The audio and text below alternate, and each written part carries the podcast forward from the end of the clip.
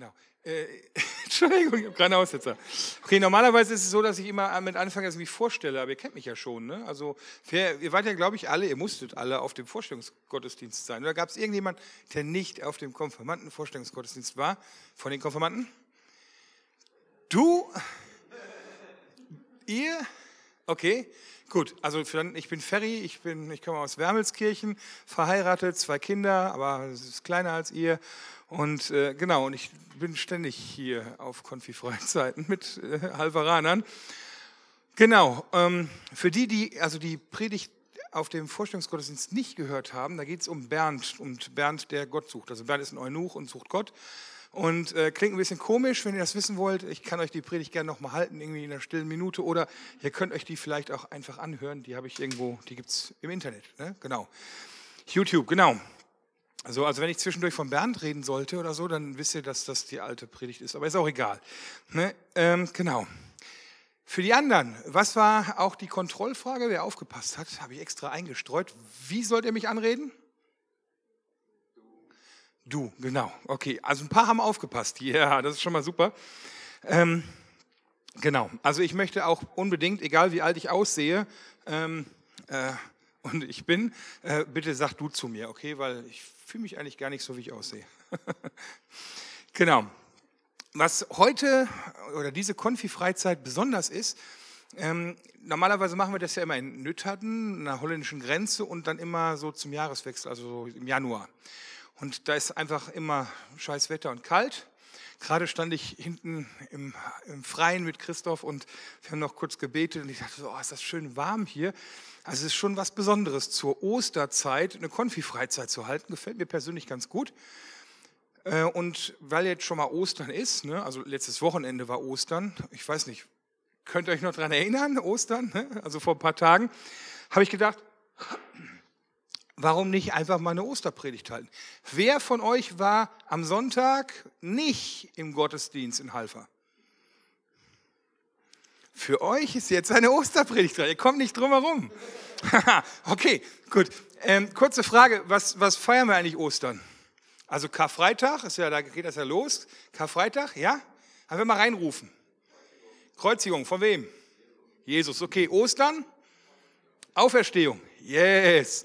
Sehr gut. Okay, das ist so eigentlich das krasseste Fest in der, in der Christenheit. Also Weihnachten ist schon ganz nicht ohne. Aber Ostern ist eigentlich noch ein obendrauf. Also Ostern ist echt super. Und äh, da ja Ostern gerade erst war, also wir feiern das, ja, ne, habe ich gedacht, ich bringe einfach mal eine Stelle mit. Wer eine Bibel dabei hat, kann gerne mitlesen. Johannes 20 ab Vers 1. Ähm, da schreibt Johannes in seinem Evangelium diese Ostergeschichte. Okay, am ersten Tag der neuen Woche, also es ist der Sonntag bei denen. Früh morgens, als es noch dunkel war, ging Maria aus Magdala zum Grab. Sie sah, dass der Stein, mit dem das Grab verschlossen war, nicht mehr vor dem Eingang lag. Da lief sie zu Simon, Petrus und Johannes und berichtete ihnen, sie haben den Herrn aus dem Grab weggenommen und wir wissen nicht, wohin sie ihn gebracht haben. Sofort machten sich Petrus und Johannes auf den Weg und gingen zum Grab hinaus. Die beiden liefen zusammen los, aber Johannes war schneller als Petrus, erreichte das Grab als erster. Er beugte sich vor, um hineinzuschauen und sah die Leichenbinden daliegen, aber er ging nicht hinein. Simon Petrus jedoch, der inzwischen auch angekommen war, ging in die Grabkammer hinein. Er sah die Leichenbinden daliegen und sah auch das Tuch, das man dem Toten um den Kopf gewickelt hatte. Es lag zusammengerollt an einer anderen Stelle, nicht bei den Binden. Jetzt ging auch Johannes ins Grab hinein und sah alles. Und er glaubte. Nach der Schrift stand ja fest, dass Jesus von den Toten auferstehen würde, aber das verstanden sie damals noch nicht. Die beiden Jünger gingen wieder nach Hause. Maria blieb aber draußen vor dem Grab stehen und weinte. Und während sie weinte, beugte sie sich vor, um ins Grab hineinzuschauen. Da sah sie an der Stelle, wo der Leib Jesu gelegen hatte, zwei Engel in weißen Gewändern sitzen, den einen am Kopfende, den anderen am Fußende. Warum weinst du, liebe Frau? fragten die Engel. Maria antwortete, Sie haben meinen Herrn weggenommen und ich weiß nicht, wohin Sie ihn gebracht haben. Auf einmal stand Jesus hinter ihr. Sie drehte sich nach ihm um und sah ihn, erkannte ihn jedoch nicht. Warum weinst du, liebe Frau? fragte er sie. Wen suchst du? Maria dachte, es sei der Gärtner und sagte zu ihm, Herr, wenn du ihn weggebracht hast, bitte sag mir, wo du ihn hingelegt hast, dann hole ich ihn wieder.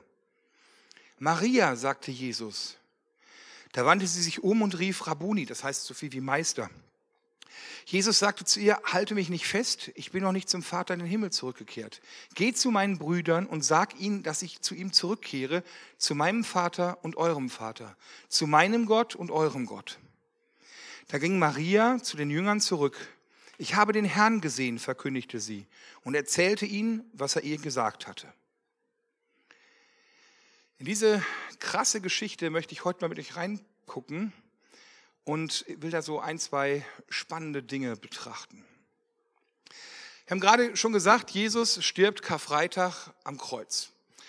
Äh, er wird hingerichtet. Eine Kreuzigung ist eine ziemlich üble Geschichte. Also da wird man halt ähm, an ein Kreuz eigentlich gebunden. Er wird sogar noch an ein Kreuz festgenagelt, ähm, wird dann, hängt dann jetzt da und durch sein eigenes Körpergewicht erstickt man langsam und schmerzvoll. Ist also keine wirklich schöne Geschichte. Und äh, er stirbt da. Und das Spannende ist, er wird hingerichtet, das ist so die härteste Todesstrafe, die die Römer damals kannten. Also das wurde nur den krassesten Verbrechern sozusagen, also irgendwelchen Revoluzern und so, politischen Leuten wurde das irgendwie angetan. Aber er hat eigentlich gar nichts falsch gemacht. Er hat irgendwie nichts verbrochen. Das Einzige, was er gesagt hat, er behauptet, der Sohn Gottes zu sein.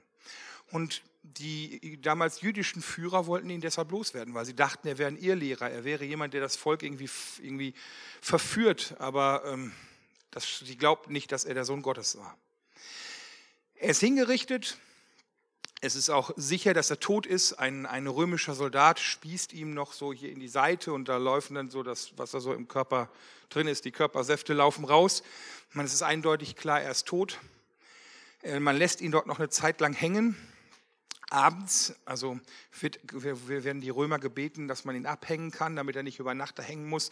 Und er wird in ein Grab gebracht. Das Grab ist damals oder heute zum Teil noch anders wie bei uns üblich so ein Loch im Boden mit einem Holzsarg, sondern damals war das halt so, dass es meistens eine in Stein gehauene Höhle war, ähm, wo dann der Leichnam in Tücher eingewickelt, reingelegt wird und dann wird dieses Grab verschlossen, meistens durch einen sehr schweren Stein. Dieser riesige Stein wird jetzt davor gerollt, er liegt da drin, den kann man einfach so nicht auch einfach beiseite rollen. Und es werden auch noch römische Soldaten zur Bewachung von diesem Grab davor gestellt. Also einfach damit die Römer sicher sind, dass dieser Leichnam auch wirklich da bleibt, wo er ist. Und die Jünger kriegen das natürlich auch mit und ihre Hoffnung ist zerstört. Denn man hat ja gehofft, dass er wirklich, der, der Messias, der, der, auf den alle, der Retter, auf den alle gewartet haben. Und äh, sie hatten jetzt gehofft, dass der jetzt endlich wieder die römischen Besatzer los wird und dass, dass das jüdische Volk endlich mit ihrem Gott zusammen richtig cool leben kann. Und jetzt ist der plötzlich weg. Es gab früher viele äh, Leute, die aufgetreten sind und behauptet haben, sie waren der Messias oder so, aber die sind dann irgendwann halt alle irgendwie gestorben und verschwunden und das war's. Und plötzlich bei dem hier auch. Und jahrelang sind die mit dem gegangen und haben gemerkt, wie viel Vollmacht er hatte, wie viel Autorität, aber plötzlich ist er tot und irgendwie jede Hoffnung ist zerstört. Und man weiß nicht weiter. Und Ostermorgen, als es noch dunkel ist, ganz dunkel, morgens früh, Maria geht zum Grab.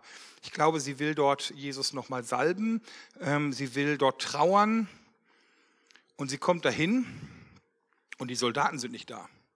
Also römische Soldaten, das sind taffe Typen, die hauen nicht einfach ab in ihrer Schicht. Äh, die, die machen, alles, was sie machen, ist, ist gut. Ne? Die kann man da auch nicht wegscheuchen, aber sie sind nicht mehr da.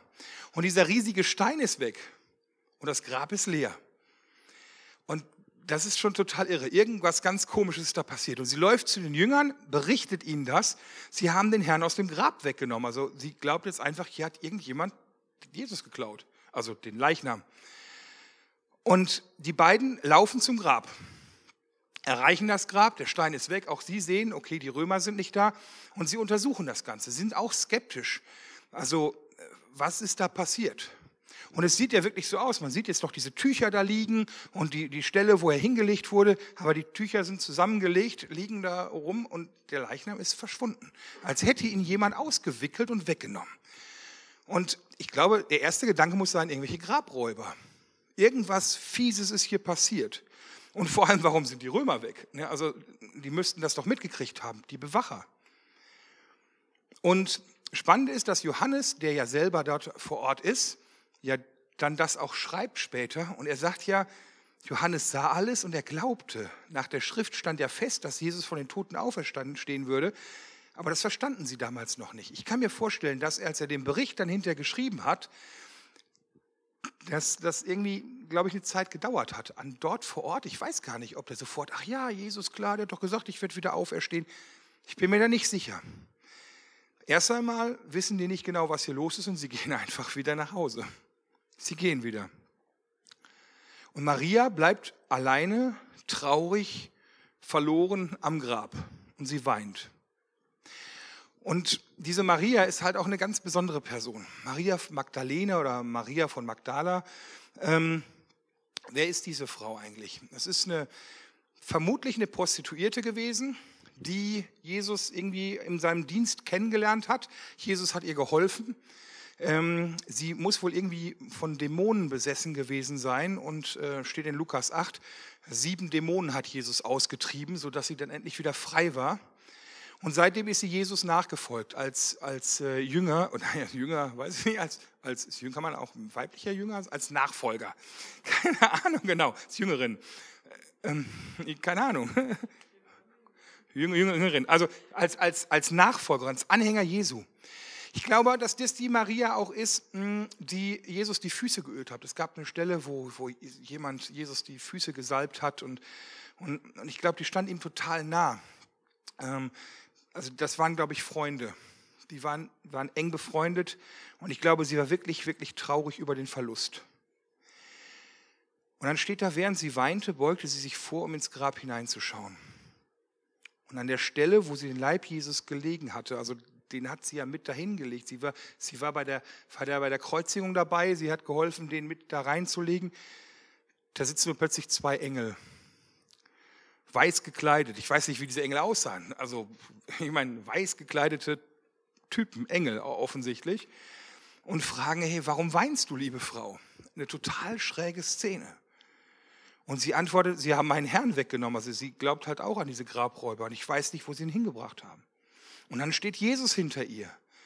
Und sie fragt sie, wen suchst du? Und sie erkennt ihn nicht und denkt, sie, es wäre der Gärtner.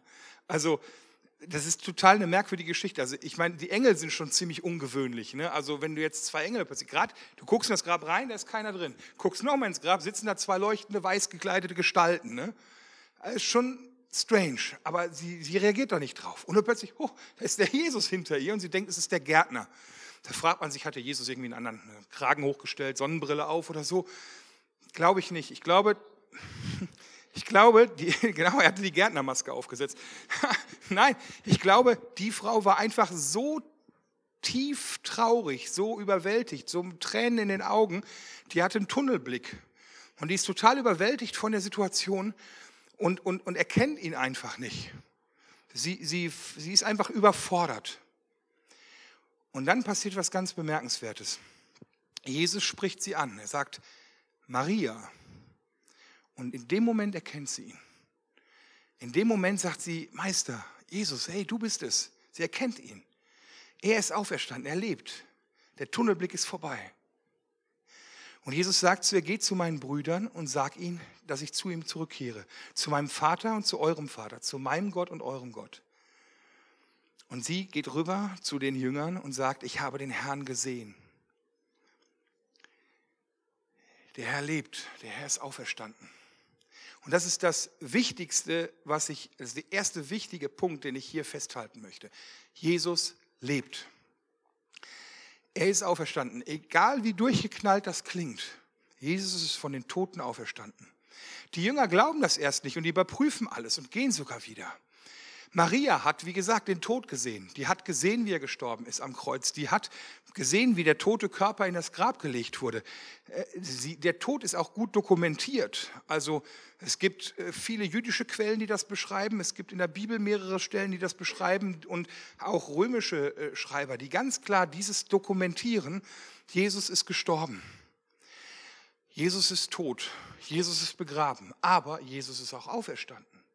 Und auch das ist dokumentiert. Jesus erscheint in den nächsten Tagen ganz vielen.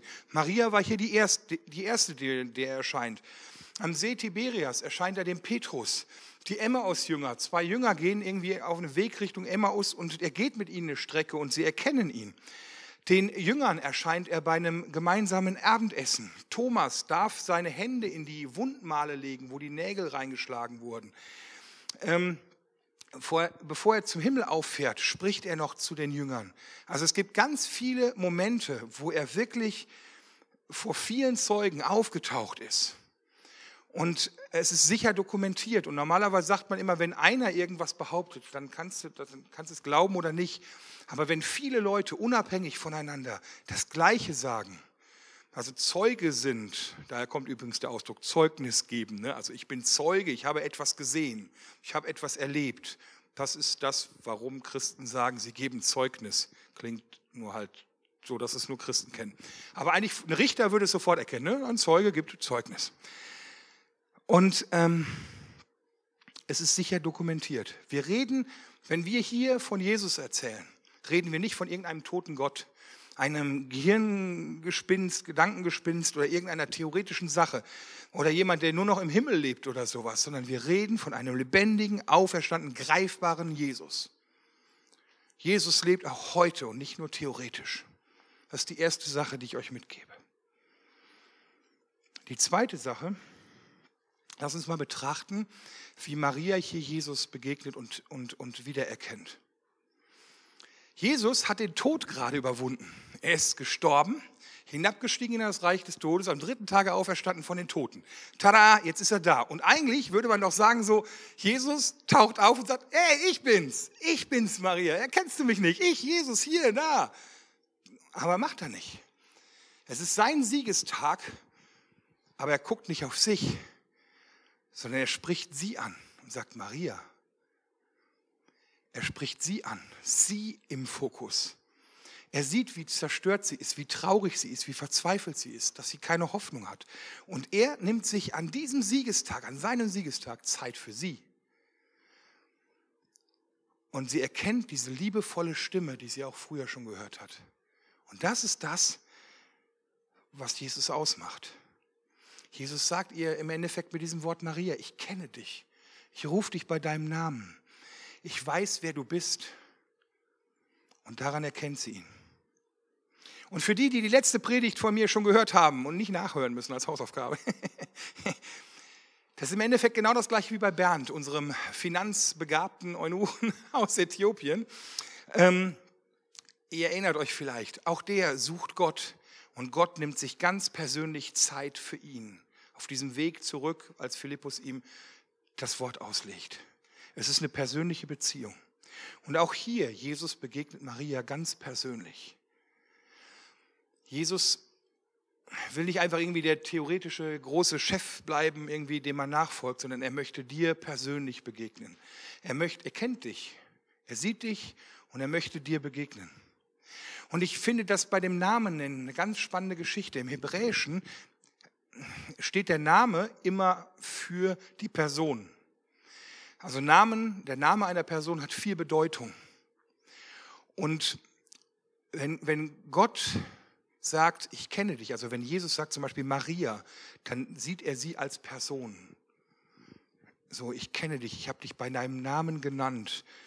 Ähm, Jesaja 43 sagt Gott, nun spricht der Herr, der dich geschaffen hat, Jakob, und der dich gemacht hat, Israel. Fürchte dich nicht, denn ich habe dich erlöst, ich habe dich bei deinem Namen gerufen, du bist mein.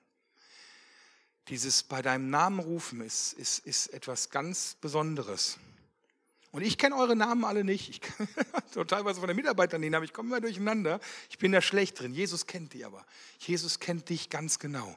Jesus kennt dich, Christoph. Und Jesus kennt dich, Bacon. Und Jesus kennt dich, äh, Timo. Matthäa. Ich, ein paar kenne ich. Ey, ich, Jesus kennt dich und er ruft dich, dich persönlich bei deinem Namen. Und die dritte Sache, die mir wichtig ist an der Sache, an der Stelle, Jesus sagt zu ihr, geh zu meinen Brüdern und sage ihnen, dass ich zu ihm zurückkehre, zu meinem Vater, zu eurem Vater, zu meinem Gott und eurem Gott.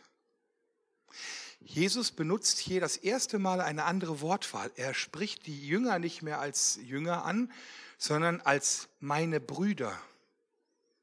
Ist nicht abgefahren? Jesus ist plötzlich Bruder von denen, die ihm nachgefolgt sind. Eigentlich, wenn ich an Gott glaube, dann ist Jesus auch mein Bruder. Und er nennt mich Bruder. Und er sagt hier zu eurem Vater. Er hat uns immer gesprochen, ich spreche, ich gehe zu meinem Vater. Also er spricht immer Gott als den Vater an. Aber er sagt jetzt zu eurem Gott, zu eurem Vater. Man merkt, hier ist etwas anders geworden nach Ostern. Früher haben die an ihn geglaubt und dadurch, durch seinen Tod und seine Auferstehung, werden sie jetzt Brüder und Gott wird ihr Vater. Und an dieser Stelle wird eindeutig klar, dass durch den Tod und die Auferstehung der Weg zu Gott frei ist. Dass da keine Trennung mehr ist. Jeder kann Jesus begegnen. Jeder kann Gott den Vater kennenlernen. Weil es ist ja auch dein Vater. Also wir können mehrere Väter haben. Den leiblichen Vater und Gott den Vater. Und wir können Gott erleben. Und du kannst einfach so zu Jesus und zu Gott gehen. Das ist unglaublich. Also, Jesus hat den Tod überwunden. Er ist wahrhaftig auferstanden. Er lebt. Halleluja. Jesus ruft dich bei deinem Namen. Er kennt dich. Er kennt dich ganz genau. Er sieht dich. Und das Dritte, du kannst Gott begegnen. Und, und einfach so, ohne irgendwas Besonderes machen zu müssen. Und du kannst vielleicht auch in dieser Woche die Möglichkeiten nutzen, die wir, ja, die wir schaffen, irgendwie Gott zu begegnen. Und es ist im Endeffekt in dieser Woche, ja, du bist so ein bisschen selbst verantwortlich dafür, was, was, was hier auf dieser Freizeit passiert. Ob du ja irgendwie versuchst, die Zeit ab, abzureißen, rumzukriegen, muss man halt machen, keinen Bock und dann möglichst schnell wieder nach Hause.